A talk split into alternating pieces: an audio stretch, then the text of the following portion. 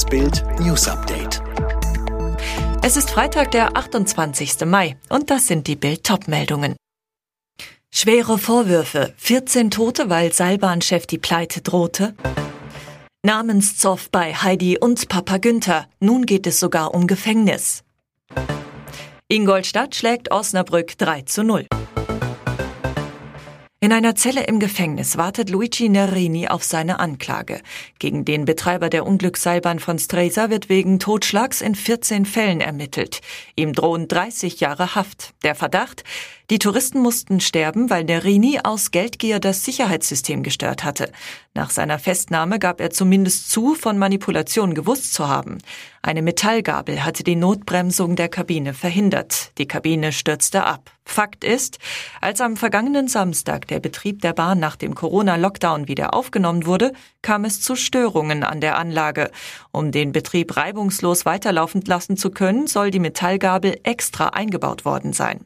Fakt ist auch, schon seit Jahren kämpfte Nerini, dessen Familie die Bahn schon seit Generationen betreibt, mit finanziellen Problemen, obwohl der Betrieb 2019 einen Umsatz von rund 1,8 Millionen Euro und einen Gewinn von 440.000 Euro gemacht haben soll. Der Streit zwischen Heidi Klum und ihrem Vater Günther wird immer schärfer. Wie Bild bereits berichtete, sicherte sich Günther Klum unter anderem die Rechte an dem Namen von Heidis Tochter Leni, die gerade als Model voll durchstartet. Heidis Anwälte gingen dagegen vor. Jetzt der Höhepunkt im Familienzoff. Vater Klum meint, Heidis Anwälte drohten ihm mit Knast. Zum Hintergrund, seit zwei Jahren ringen Heidi und ihr Vater hinter den Kulissen darum, wie sie ihr gemeinsames Erfolgsgeschäft aufteilen. Warum?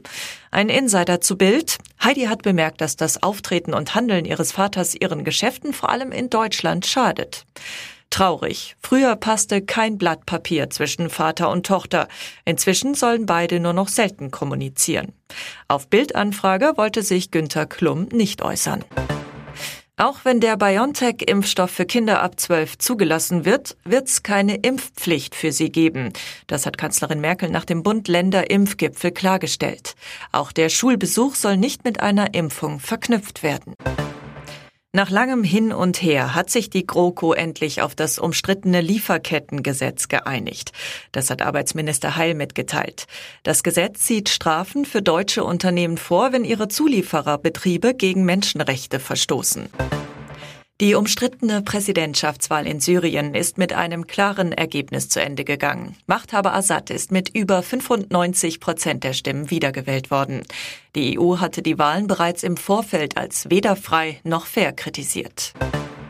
Für den FC Ingolstadt stehen die Zeichen aktuell auf Aufstieg in die zweite Bundesliga. Mit einem deutlichen 3 zu 0 hat sich der Drittligist am Abend gegen den VfL Osnabrück durchgesetzt. Ob für die Osnabrücker damit ein Ligatausch ansteht, entscheidet sich übermorgen im Rückspiel. Alle weiteren News und die neuesten Entwicklungen zu den Top-Themen gibt's jetzt und rund um die Uhr online auf Bild.de.